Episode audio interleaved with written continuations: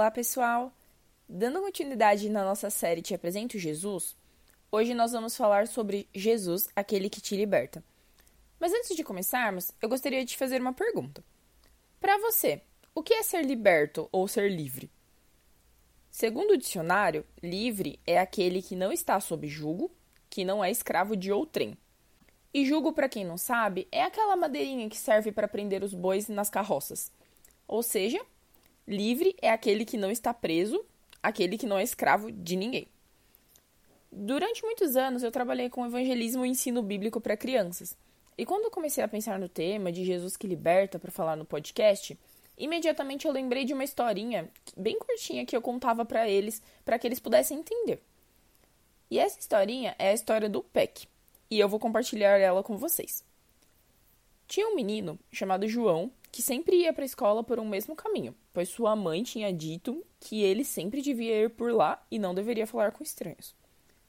Mas um dia, quando ele chegou na escola, vários de seus colegas estavam conversando sobre o quanto é legal vir pela outra rua, aquela que a mãe de João tinha proibido ele de andar. E todos os dias era a mesma coisa. O João chegava na escola e todos os seus colegas estavam falando sobre o tal caminho alternativo. Eles falavam sobre a paisagem, diziam como chegar mais rápido pelo atalho, e tudo isso foi deixando João cada vez com mais vontade e mais curiosidade para conhecer esse outro caminho, nem que fosse só para experimentar. No dia seguinte, o menino acordou decidido. Ele iria pegar o tal atalho que passava por uma floresta. Ele acordou, se arrumou, tomou seu café e, na hora de sair, sua mãe falou: Não se esqueça de ir pelo caminho que eu te ensinei. Ele concordou com a mãe, mas mesmo assim foi pelo caminho contrário. E você sabe o que aconteceu? O João acabou amando aquele caminho novo. Ele gostou da paisagem, ele gostou de chegar mais rápido na escola, e logo aquele caminho se tornou seu caminho principal. Só que um dia, o João encontrou um estranho que lhe ofereceu um presente. Ele olhou na sacola que o homem tinha mostrado e viu que lá dentro tinha um ovo. Por um momento, ele até pensou: que presente mais estranho! Mas aceitou a sacola e colocou na mochila. Mais tarde, ele foi correndo para casa para ver o que, que tinha lá direito. Já em casa, o menino viu aquele ovo e fez um ninho embaixo da cama bem escondidinho. Afinal, a mãe dele nunca poderia desconfiar. Há meses ele estava falando que estava pegando o caminho normal, mas indo pelo atalho. E aí ele esperou para ver o que, que ia nascer daquele ovo que ele nem sabia o que, que era. E assim foi até que o ovo chocou. Só que quando ele viu, notou que o que nasceu não era bem o que ele esperava. Daquele ovo nasceu uma cobra. O menino até achou meio estranho, mas aí ele pensou: ah, é só um filhotinho, ele até que é bonitinho. Eu vou ficar com ele e vou chamá-lo de Peck.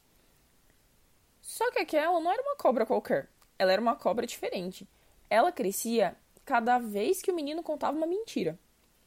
E com as mentiras diárias que João ia contando para sua mãe, logo essa cobra ficou enorme muito rapidamente e começou a dizer ao menino tudo o que ele tinha que fazer.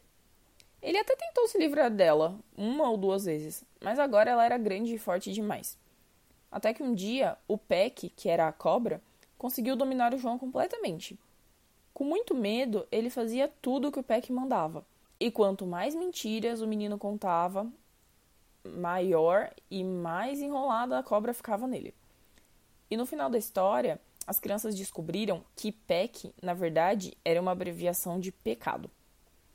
Sim, essa é uma história infantil, mas ela é muito útil para entendermos como o pecado funciona. Você já deve ter visto ou até mesmo vivido isso. Quanto mais você peca, mais preso fica naquela situação e acaba se tornando escravo daquilo. Mas hoje eu quero te apresentar Jesus, aquele que te liberta de toda escravidão e acusação. E você pode estar se perguntando: mas Jesus pode me livrar somente da mentira, como foi falado no exemplo da história infantil? E eu te digo que não. Jesus pode te libertar de tudo aquilo que te prende e que te impede de viver uma vida plena com Ele.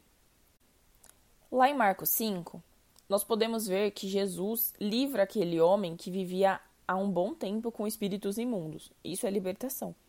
Ainda no mesmo capítulo de Marcos, nós podemos ver a história de quando Jesus curou aquela mulher que tinha um fluxo de sangue há 12 anos. Isso também é libertação.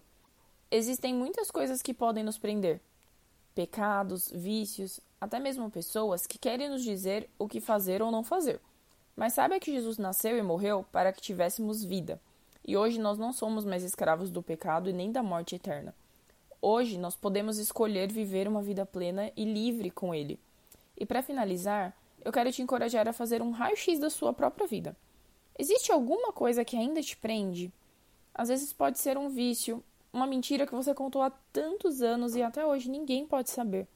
Pode ser também um ciclo familiar que sempre se repete. Sabe aquele negócio? Eu fiz, meu pai fez, meus avós fizeram, e esse ciclo vai se repetindo. Independentemente do que seja, saiba que Jesus liberta, e ele quer que você viva uma vida plena. Ore confessando os seus pecados para ele. Peça ajuda e estratégia para sair dessa situação. Jesus é amor e você pode ter certeza que ele vai te ajudar. E você, gostou dessa palavra ou conhece alguém que precisa ouvir isso? Então compartilhe com seus amigos pelo WhatsApp e nos ajude a chegar em mais vidas seguindo as nossas redes sociais. Se você ainda tiver alguma dúvida, é só acessar o nosso site www.aplicativopalavradodia.com. Que Deus te abençoe e até a próxima!